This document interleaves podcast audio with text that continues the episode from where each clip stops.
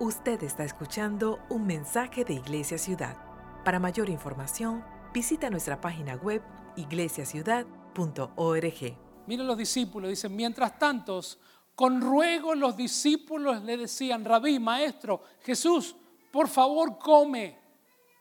Estaban preocupados por, por el bienestar de Jesús, querían que Jesús pudiese comer.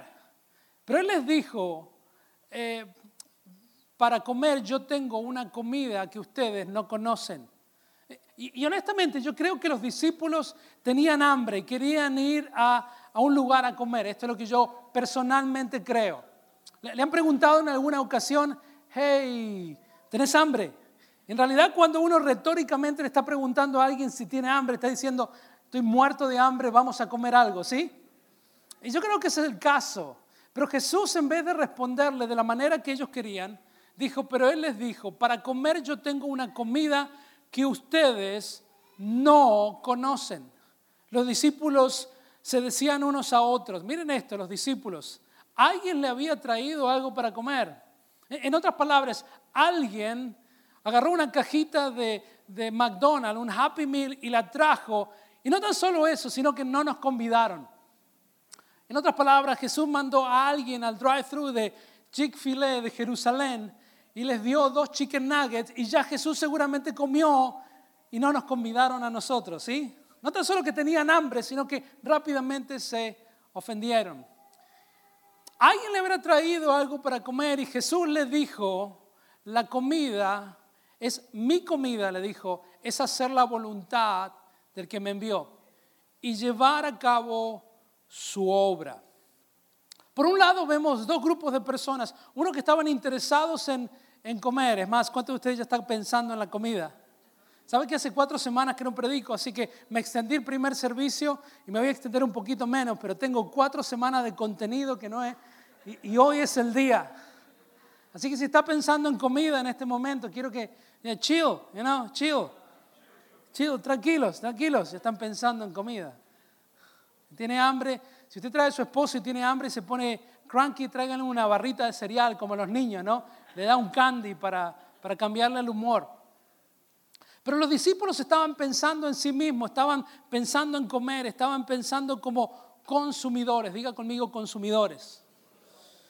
Pero Jesús estaba pensando en otra cosa, Jesús estaba pensando en ser un contribuidor, estaba en la misión de Jesús. Y lo que le estaba diciendo, que mi alimento, lo que me satisface, lo que me llena, lo que me anima, lo que me levanta cada mañana, no es comer y consumir, sino que es contribuir, aportar, sumar y hacer la voluntad del Señor. Y el mensaje de hoy es realmente una pregunta. ¿De qué grupo estamos más identificados? ¿Somos consumidores espirituales o somos contribuidores espirituales? La verdad que no podemos estar muy en el medio. Tenemos que reconocer que somos consumidores espirituales, que consumimos y consumimos o somos contribuidores. Y quiero decirles que vivimos en una cultura que posiblemente se caracteriza por ser grandes consumidores. Este es el país más consumista del mundo, ¿está de acuerdo conmigo? Vivimos en una cultura donde, como dice alguien que estoy estudiando, se llama Peter uh, Drucker, es el precursor de la gerencia y dice algo que usted conoce muy bien. El cliente siempre tiene la razón, eso lo sabe, ¿no? Vivimos en una cultura que consume y consume y consume. Y seguramente usted está familiarizado porque usted sabe que puede ordenar algo exactamente cuando, cómo lo quiere, dónde lo quiere y se lo entregan en su casa 24 horas después. ¿Sí? Vivimos en esa cultura, amamos esa cultura, es una cultura de consumo. Y escuchamos este tipo de palabras todo el tiempo. ¿Le puedo leer? Escuche esto, son lenguajes que escuchamos todo el tiempo en nuestro teléfono celular, en la televisión, en la radio. No tengo voz de locutor, lamentablemente. Pero si tuviese una voz de locutor, diría mejor calidad, mayor valor agregado, mejor estilo, servicio, selección. Es el más conveniente, obtenga menos por más.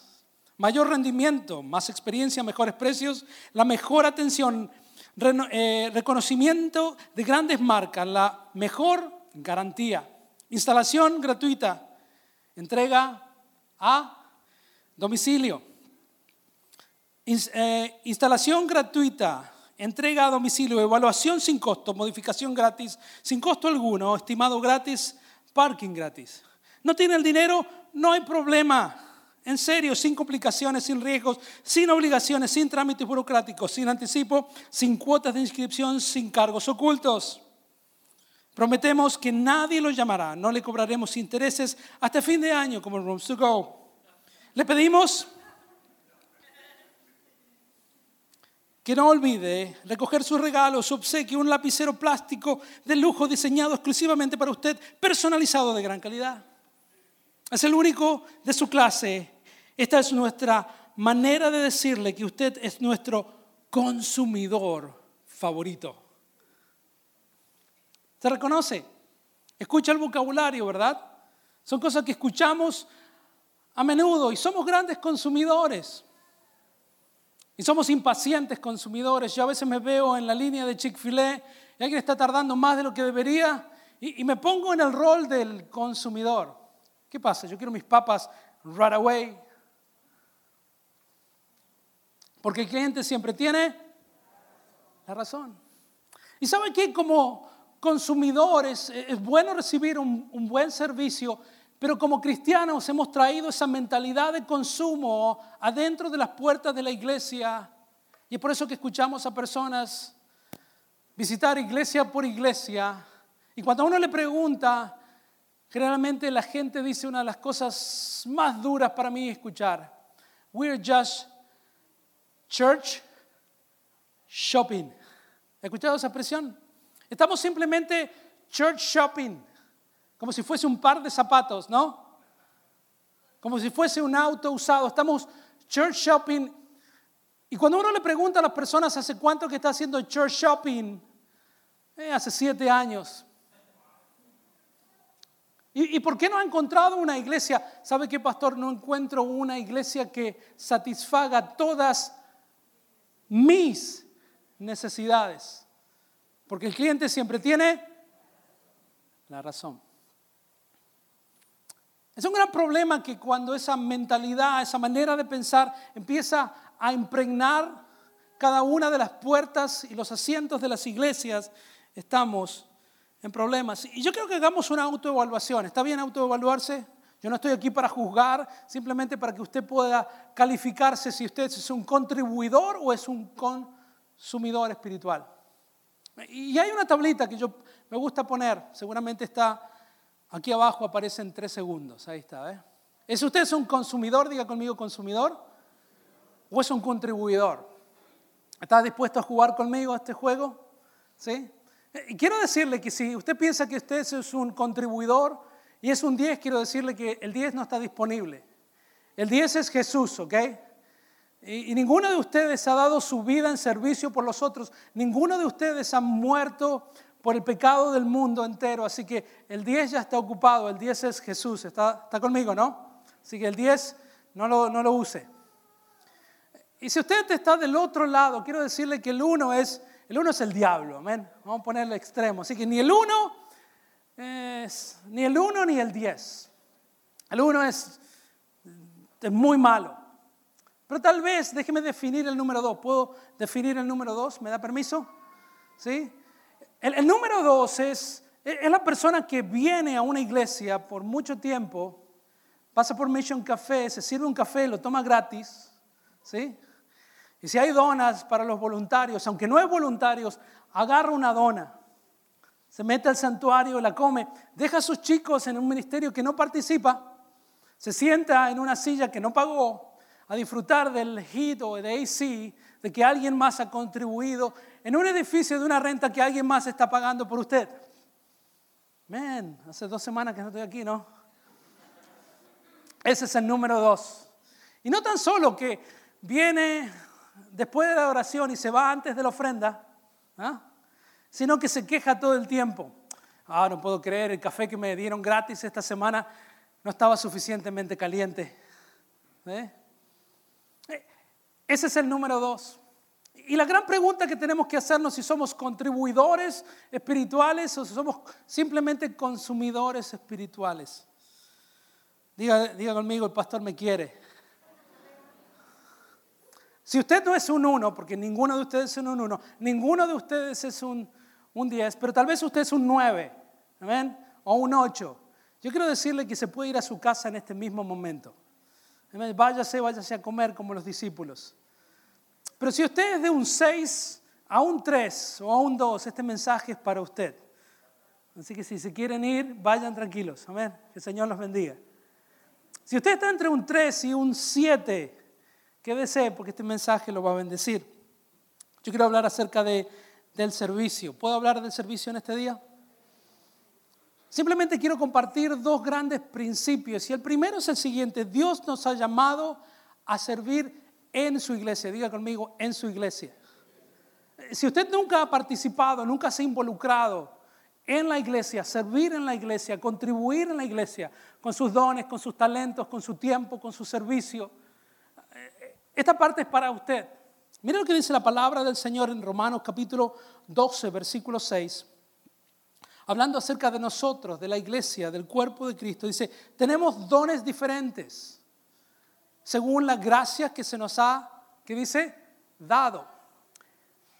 Y empieza a decir, el don de alguien es el, eh, si el don de alguien es de profecía, que lo use en proporción a su fe, si es, eh, es de una, prestar un servicio, ah, que preste ese servicio, si es de enseñar, que dice, que enseñe. Sigue diciendo. ¿Qué más? Si es de animar a otros, que lo anime. Diga conmigo ánimo.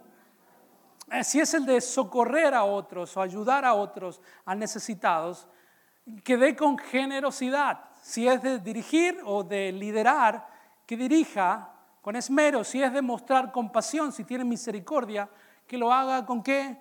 Con alegría. Todos nosotros hemos sido creados no para consumir, sino para contribuir. Si lo cree conmigo, diga amén.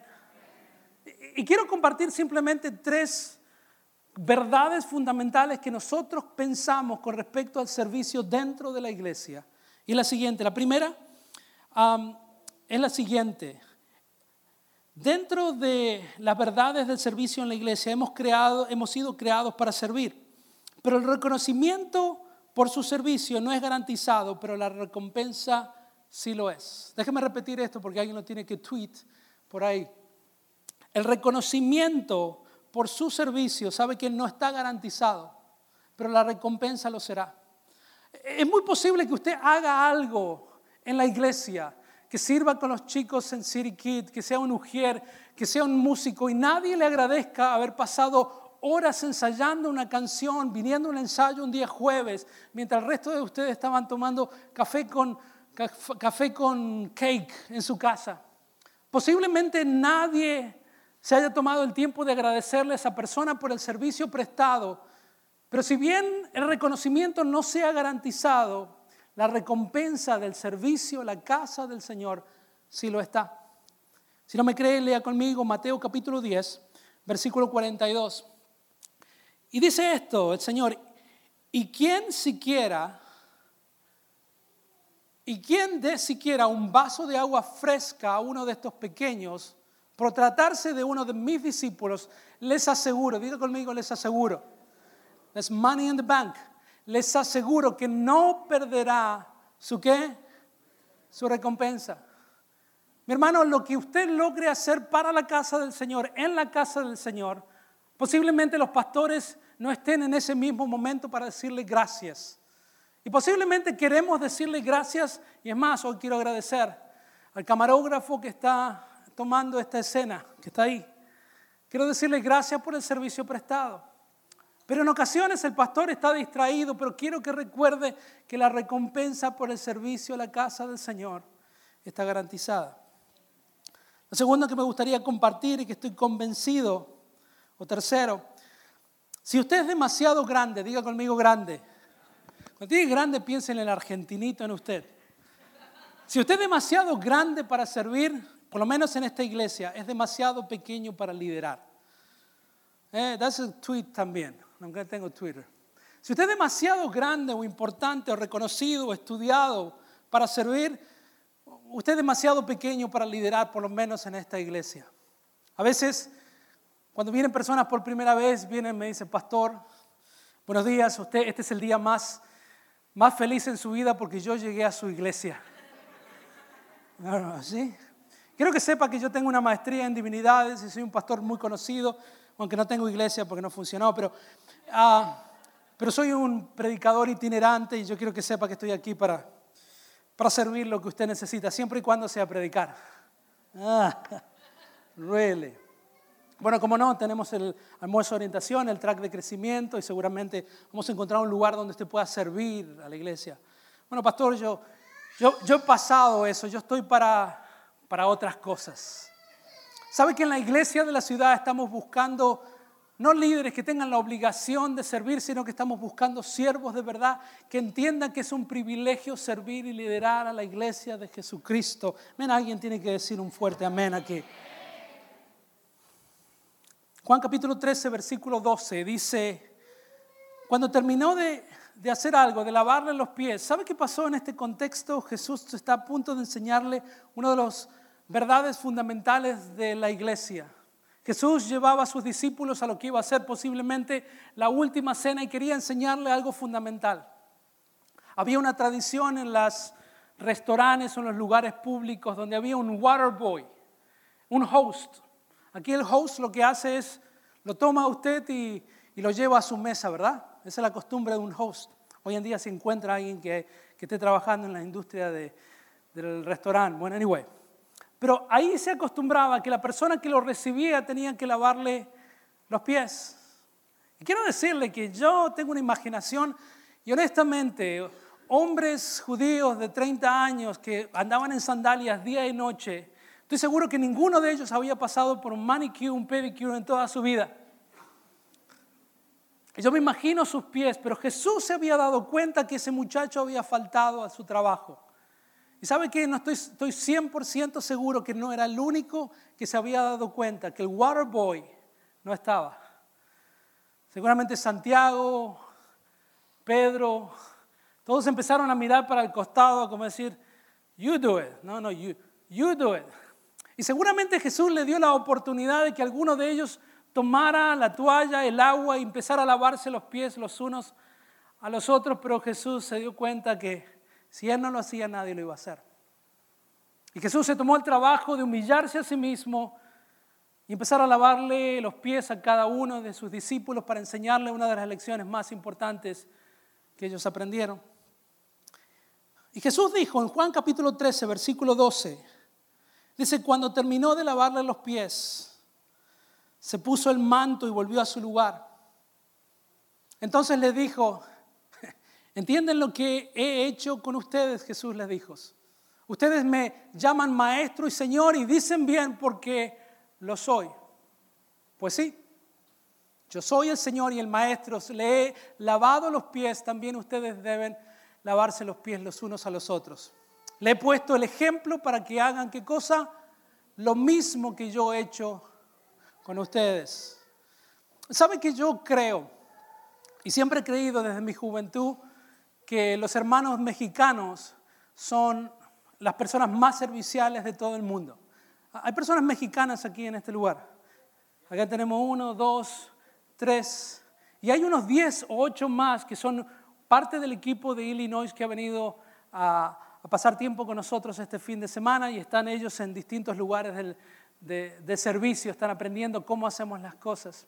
Y le contaba esta, en el primer servicio que yo siempre he creído que los hermanos mexicanos son los más serviciales del mundo. ¿Está de acuerdo conmigo, hermana? Y déjeme decirle por qué estoy convencido de tal cosa. Cuando yo tenía unos 17, 18 años, tuve la posibilidad de escuchar una conversación con Marcos Witt. ¿Conoce Marcos Witt? ¿Sí? A los, nuevos dicen Marcos, what? You Spotify, it's not there, whatever. Pero Marcos Witt, uno de los grandes músicos y una persona que nos sacó de la oscuridad de la música cristiana de los años 80 y nos trajo a la luz admirable. ¿Sí? Hizo una gran cosa por nosotros. Pero en, en esa conferencia Marcos Witt le hablaba posiblemente casi 100 personas, la mitad maestros, la mitad pastores, no había tres mitades, un tercio músicos. Y estaba hablando de la importancia del servicio. Y dijo que tenemos que ser capaces, decía, de lavarnos los trastes los unos a los otros. Y se hizo un gran silencio. ¿Sabe que los trastes en México se le dice la vajilla, la losa, dishes, ¿sí? No sé cómo lo dicen en cada uno de sus países, ¿no? Pero en Argentina, traste significa solamente una cosa, traseros, behinds, donde termina la espalda, para que entienda. Escuchamos al hermano Marcos Witt decir que tenemos, en cuanto a servicio, tenemos que ser capaces de lavarnos los trastes los unos a los otros. Los hermanos pastores y nosotros nos miramos a decir, wow, qué serviciales que son los hermanos en México.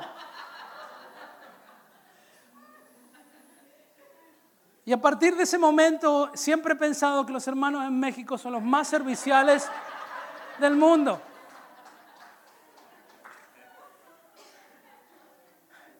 Mire, si usted no está listo para ser tan servicial como un hermano de México, como el pastor Abraham, no sé, comience por los pies.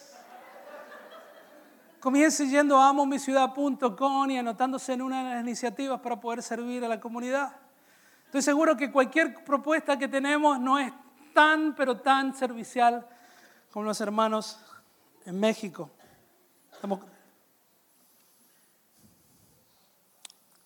Eso en cuanto al servicio en la iglesia. Y conmigo, en la iglesia. Y muchas personas han estado sirviendo a la iglesia por años y yo quiero agradecerles por su fiel servicio, domingo tras domingo, miércoles tras miércoles. Y tal vez usted nunca ha servido en la iglesia y tal vez este es mi desafío a usted que participe, que se involucre con su tiempo, con su talento, con su, ah, con su disponibilidad en la semana. Pero hay otro nivel de servicio y posiblemente un nivel que la iglesia no está llegando. Nos conformamos con servir en la iglesia y gloria a Dios por eso. Pero hay otro nivel de servicio, diga conmigo, hay otro nivel. Y es el siguiente, Dios nos ha llamado a servir como iglesia, diga conmigo, como iglesia. No tan solo hemos sido llamados a servir en la iglesia, para la iglesia, sino que hemos sido llamados a servir a nuestra comunidad a nuestro vecindario, a nuestros hospitales, a nuestras escuelas, como la iglesia, como los representantes del reino de Dios en esta ciudad. ¿Está de acuerdo conmigo? Miren lo que dice Mateo capítulo 5, versículo 14. Y ustedes, dice la palabra, y ustedes, miren la persona que está hablando al lado suyo, dígale a usted. Y ustedes, la iglesia, son la luz de qué cosa? ¿De la iglesia? No, no, no, no, no, no. Dice, ustedes son la luz del mundo. Una ciudad asentada sobre un monte no puede esconder, no se puede esconder. En otras palabras, una iglesia que está llena de luz no puede simplemente cerrar sus puertas y no alumbrar al mundo. Tampoco se enciende una lámpara que se pone debajo de un cajón o dentro de un santuario, sino sobre el candelero en un lugar público, para que alumbre a quienes ¿Qué alumbre a quiénes? A todos los que están en la casa, a todos los que están en nuestra ciudad, a todos los que están a nuestro alrededor. Y yo creo que esto es una de las cosas más difíciles que tenemos como pastores, movilizar a la iglesia hacia afuera. La última vez que lo hicimos tuvimos a 10 iniciativas, tuvimos más de 150 personas nos costó mucho movilizar a la iglesia, pero cuando la iglesia está allá afuera, sirviendo a la comunidad, pintando una escuela, abrazando una madre que tiene su hijo muriendo de cáncer en, en McDonald's House, cuando empezamos a llenar bolsas de mercadería, de mercado, y golpeamos las puertas de la gente de Three Fountains y decirle, mire, Dios lo ama tanto que me ha enviado a mí para darle groceries. Y cuando sale una mujer guatemalteca con siete, ocho niños que los cuida y no tenía para comer y desayunar, eso es cuando la iglesia sirve a nuestra comunidad.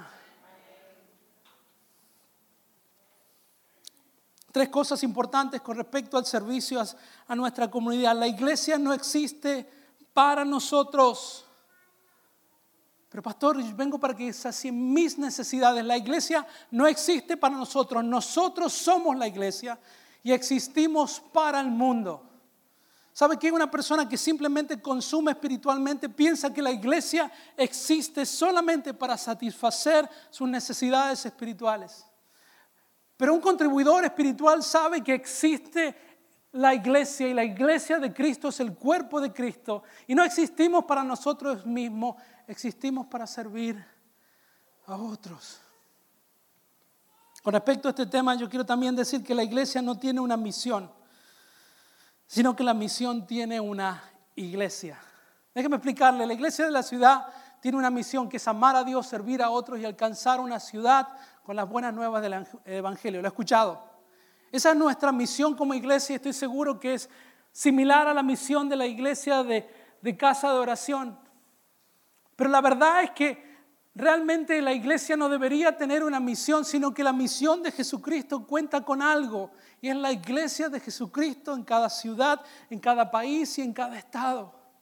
Hermano, existimos para servir a nuestra comunidad, existimos para contribuir espiritualmente, no para consumir todo el tiempo. Hermano, se cree que la iglesia americana está gorda. Pastor dijo la palabra. Pero estoy hablando gorda de consumir conocimiento y conocimiento y conocimiento en países todavía no desarrollados, donde hay un crecimiento exponencial como iglesia.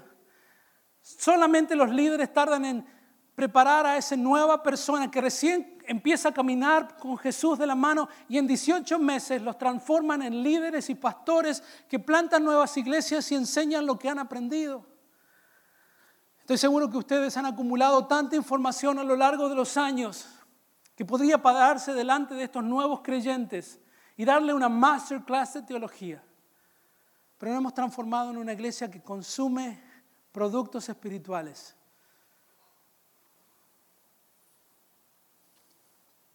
Y este es mi deseo.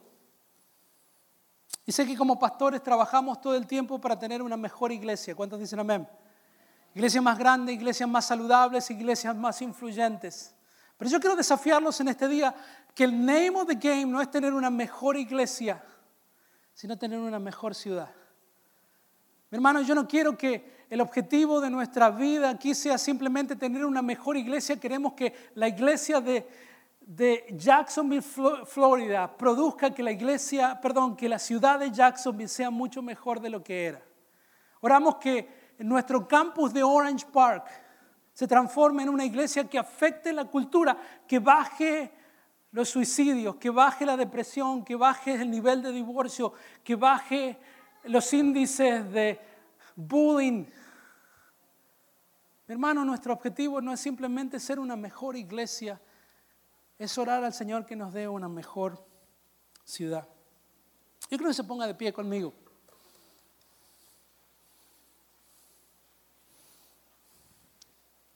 Quiero recordarle cuál es nuestro compromiso como iglesia. Es un versículo que está muy atado a quienes somos.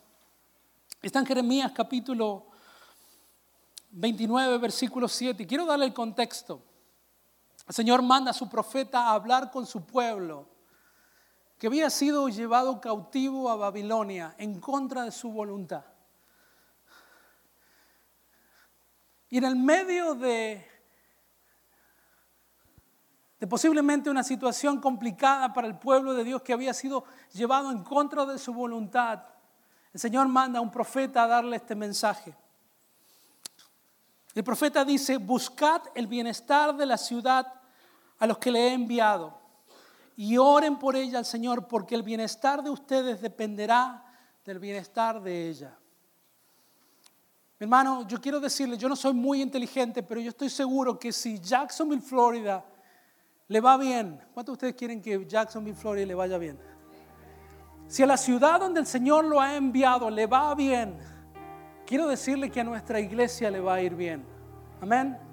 Y si a nuestra iglesia le va bien, a, su familia le va a ir bien. Si el Señor bendice a la ciudad de Jacksonville, al lugar donde usted lo ha enviado, su vida va a ser mejor. Quiero saber cuántos de ustedes han Adultos que están aquí, ¿cuántos de ustedes han nacido y se han criado en la ciudad de Jacksonville? Nacidos aquí, de, de mayor de 15 años. Nadie, nadie, nadie, nadie.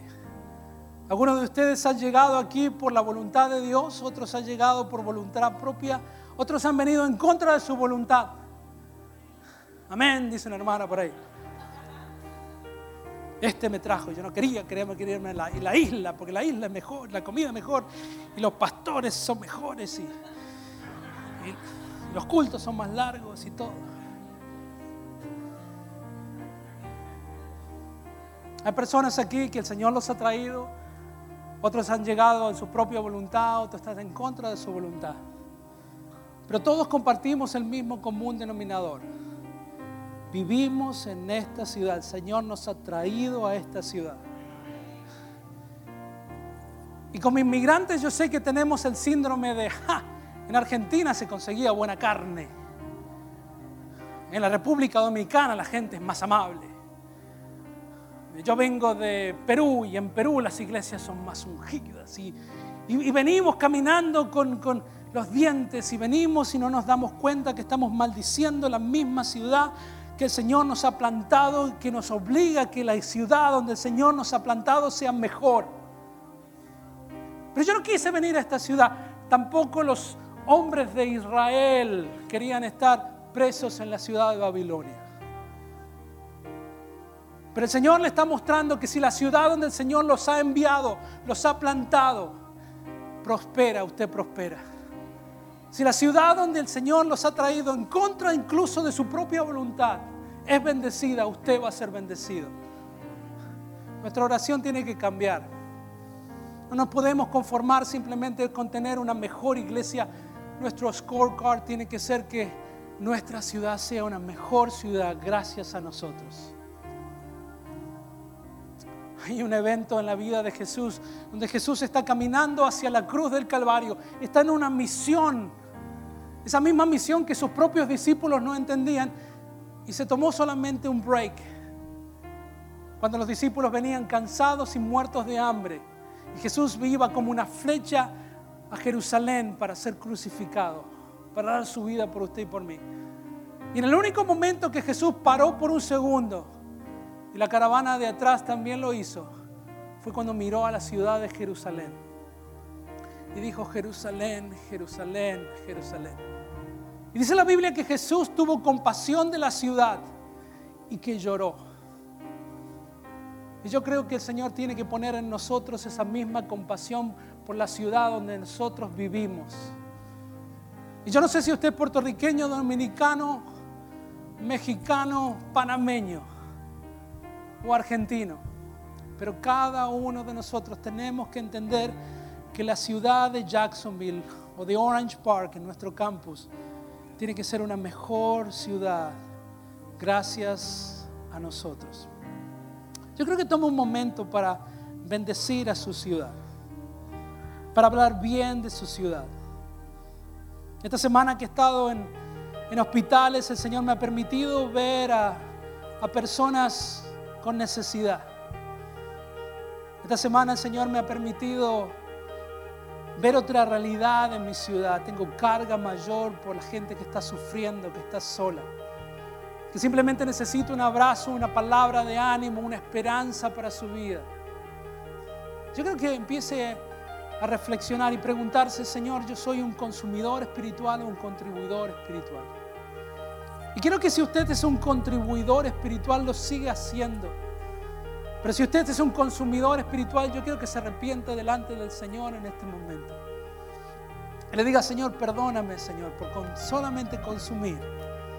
Y que le pida al Señor, al Espíritu Santo, que le dé una carga por la iglesia, para que se transforme en un participador, que pueda servir, que pueda invertir tiempo, que pueda valorar lo que el Señor está haciendo en medio nuestro. Y si usted tal vez es una persona que hace años que sirve en la iglesia, yo quiero decirle gracias del fondo de mi corazón. Pero tal vez nunca ha salido de estas cuatro paredes a servir a nuestra comunidad en nombre de su iglesia.